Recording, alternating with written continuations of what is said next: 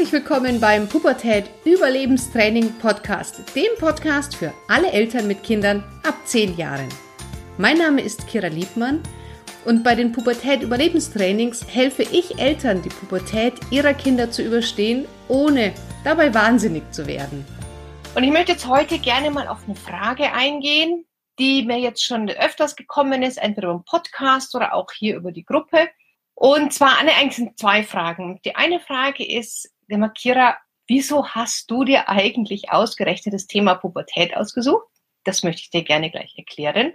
Und äh, die andere Frage ist, du sag mal, wo kannst du mir eigentlich helfen? Weil ihr wisst ja selber, ich hau hier wahnsinnig viel kostenfreien Content raus in Form von Videos und Live-Videos und YouTube-Videos und Podcast und so weiter. Aber natürlich ähm, kann ich dir darüber hinaus auch noch ganz, ganz individuell helfen. Da möchte ich dir jetzt heute mal so ein bisschen Einblicke geben in meine Arbeitsweise.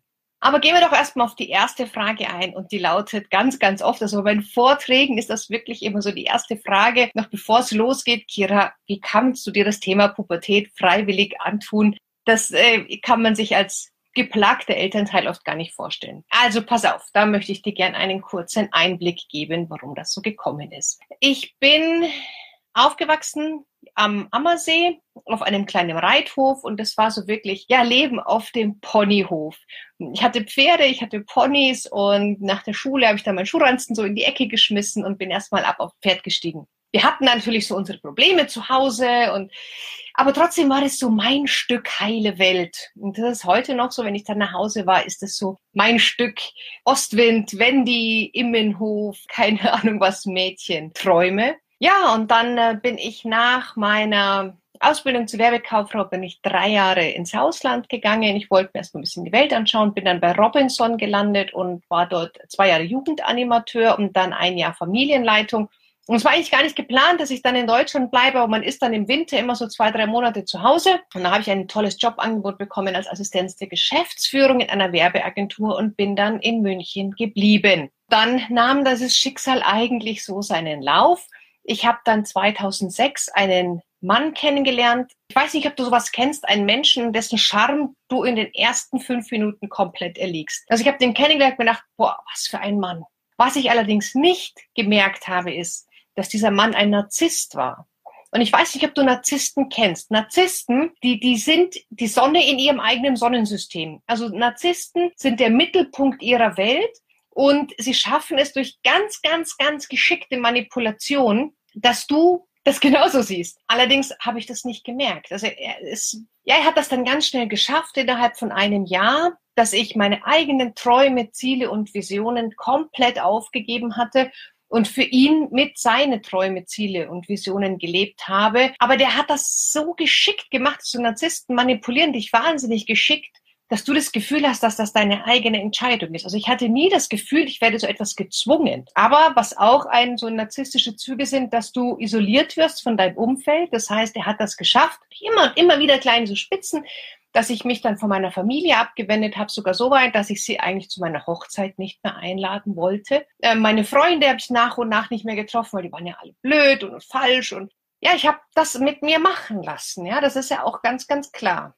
Und so wurde ich immer mehr so zu einem Schatten hinter meinem Mann. Wirklich nur so ein, ein, ein Mühe von dem, was vorher war und, und fast gar nichts in dem Vergleich, was heute ist. Aber es hat sich irgendwie für mich ja richtig angefühlt. Also er hat, ich habe es zugelassen, dass äh, mein Selbstbewusstsein eigentlich nicht mehr vorhanden war und ich das Gefühl hatte, ohne diesen Menschen bin ich nicht überlebensfähig. Das gipfelte dann vermeintlich darin, dass ich 2012 meine zweite Tochter komplett alleine auf die Welt gebracht habe im Krankenhaus, weil ich niemanden mit der Geburt zur Last fallen wollte.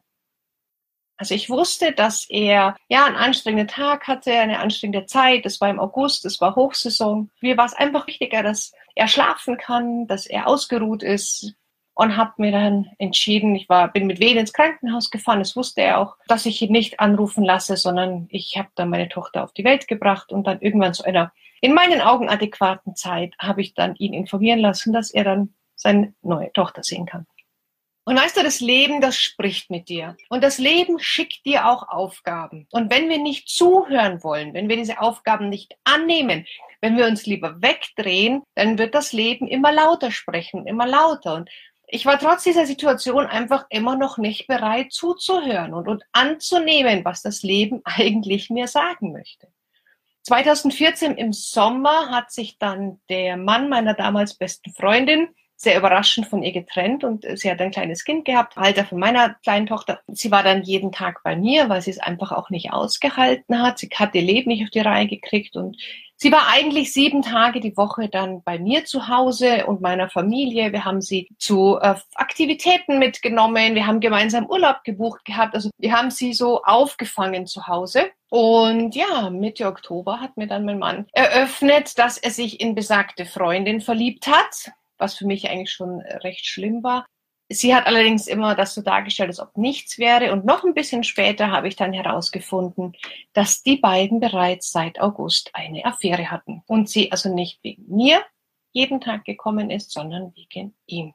Und das hat mir doch schon sehr den Boden unter den Füßen weggezogen. Also dann ging es mir wirklich eine Zeit lang wahnsinnig dreckig. Ich konnte auch nur noch mit Beruhigungstabletten aufstehen, weil ich ansonsten ja einfach gar keine Kraft hatte aufzustehen und habe mich so von Tag zu Tag zu Tag geschleppt.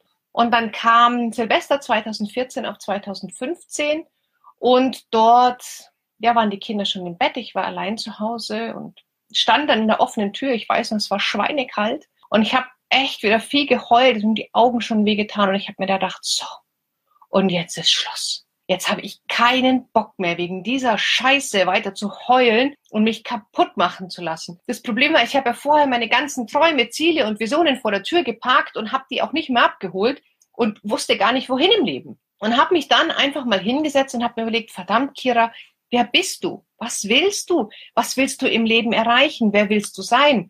Und habe mich einfach ganz lang äh, erstmal damit beschäftigt. Am Anfang natürlich, was will ich nicht, weil es, wenn man keine Ziele hat, dann weiß man vielleicht nicht unbedingt, was man will, aber man weiß, was man nicht will und habe dann erstmal aufgeschrieben, was ich nicht will, um dann dazu zu kommen, was ich will. Und dann habe ich so einen, Zettel äh, gehabt, wo das wo eben drauf stand, wohin die Reise geht. Der hing dann auch wirklich ganz groß im Zimmer. Und ab dem Moment habe ich alles, was ich getan habe, geguckt, passt das mit diesem Zettel überein? Ist das, was ich tue, macht mich das glücklich?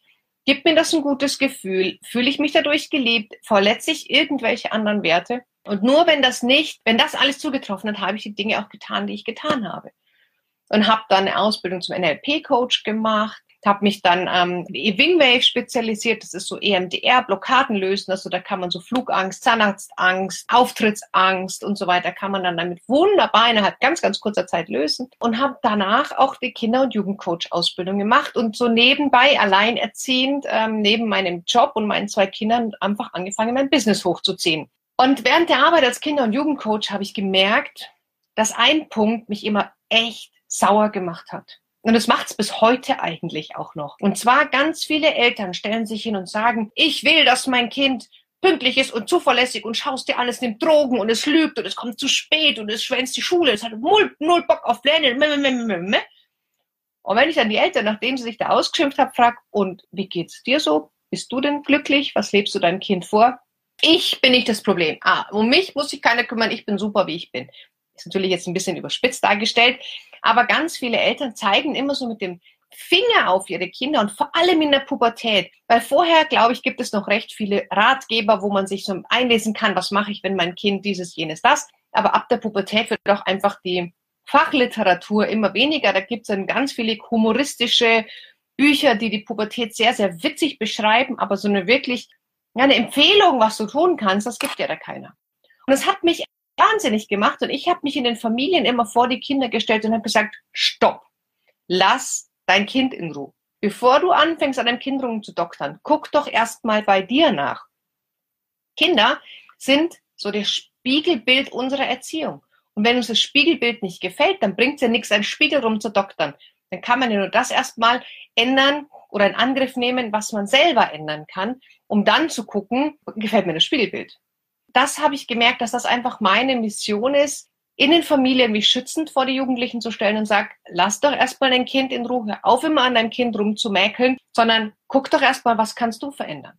Weil Kinder tun nicht immer das, was wir ihnen sagen, aber die tun verdammt oft, was wir tun. Und wenn du willst, dass dein Kind pünktlich ist, selbstbewusst ist, offen über die Probleme spricht, achtsam ist, Selbstfürsorge hat, dann schau erstmal, wie machst denn du das?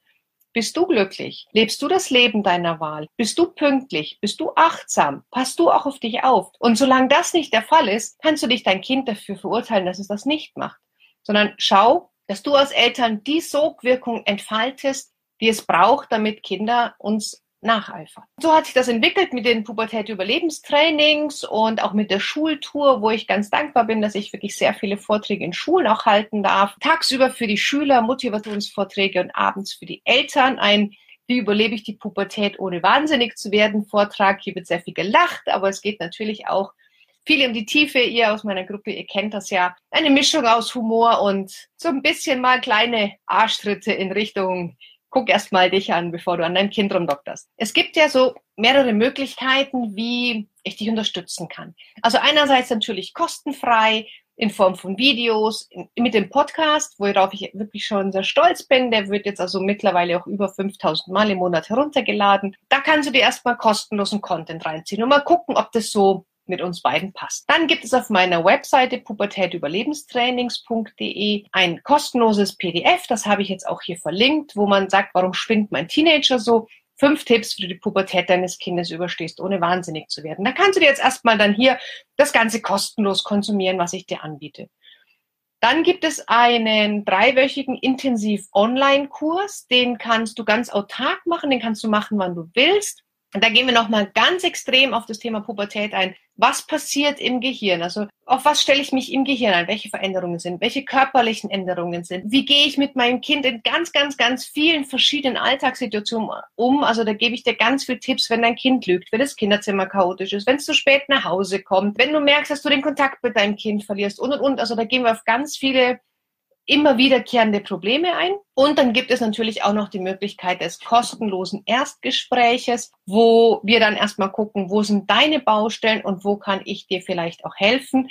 In Form eines Familiencoachings war jetzt erst am Samstag wieder, war eine Familie da mit, mit zwei Kindern wir haben da intensiv vier Stunden oder fünf gearbeitet. Ja, und die Familie ist wirklich mit einem großen Gepäck und einer 14-seitigen Zusammenfassung am Schluss nach Hause gefahren, wie aus vier Einzelkämpfern ein Team werden kann. Weil manchmal findet man nicht für jedes Problem sofort eine Lösung. Aber wenn man ein Team ist, wenn man guten Kontakt hat, wenn man in einer guten Verbindung ist, dann ist es wesentlich einfacher, sich den Herausforderungen des Alltags zu stellen. Also wenn du nur Einzelkämpfer hast und jeder irgendwie sein Ding macht, ja, und ihr gar nicht wirklich den Kontakt zueinander habt. Genau, und da kannst du dann eben zu mir ins Einzelcoaching kommen mit deiner Familie oder auch du alleine. Also ich hatte auch schon Mütter, die erstmal alleine da waren, die so ihre Baustellen aufgeräumt haben und dann vier Wochen später oder sechs Wochen später nochmal mit der Familie gekommen sind. Also da gibt es ganz viele Angebote, aber da würde ich sagen, lass uns doch einfach mal quatschen und telefonieren, wie es denn eigentlich bei dir so aussieht und, und was du brauchst. Vielleicht reicht ja bei dir auch der Online-Kurs, weil du sagst, du hättest gut gern einfach so ein paar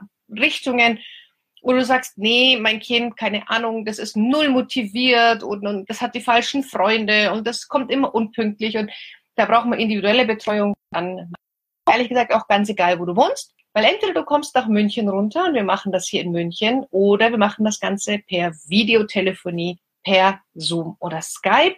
Da ist es dann egal, ob wir in Bali sitzen, in Neuseeland oder nebenan in der Nachbarwohnung. Dann gibt's eben noch die besagte Schultour, wo ich vielleicht auch irgendwann mal in der Nähe von deiner Schule bin, wo es dann abends für die Eltern Elternvorträge gibt. Und ganz neu, und darauf bin ich ganz, ganz stolz, wird immer mehr gebucht, und zwar ein Unternehmensvortrag der nennt sich Wer mich ärgert, das bestimme ich schon selber. Raus aus der Opferhaltung und rein in ein selbstbestimmtes Leben. Da komme ich dann zu dir ins Unternehmen und gib auch mal deinem Team, deinem Mitarbeiter einen kleinen, liebevollen Tritt in den Hintern, dass es darum geht, Eigenverantwortung zu übernehmen, nicht immer nur zu jammern und zu, ja, sich in die Opferhaltung zu suhlen und zu sagen, ah, oh, und Veränderung ist blöd und das ist blöd und der Chef ist blöd und ich verdiene zu wenig, und zu sagen, hey, wenn mich was stört, dann kann nur ein Mensch auf der Welt das ändern und das bin ich selber. Und das ist das Thema Eigenverantwortung. Wenn du Fragen haben solltest, wenn dich noch irgendwas interessiert, wenn du nochmal explizit auf irgendein Thema eingehen willst, dann freue ich mich auf deine Nachricht.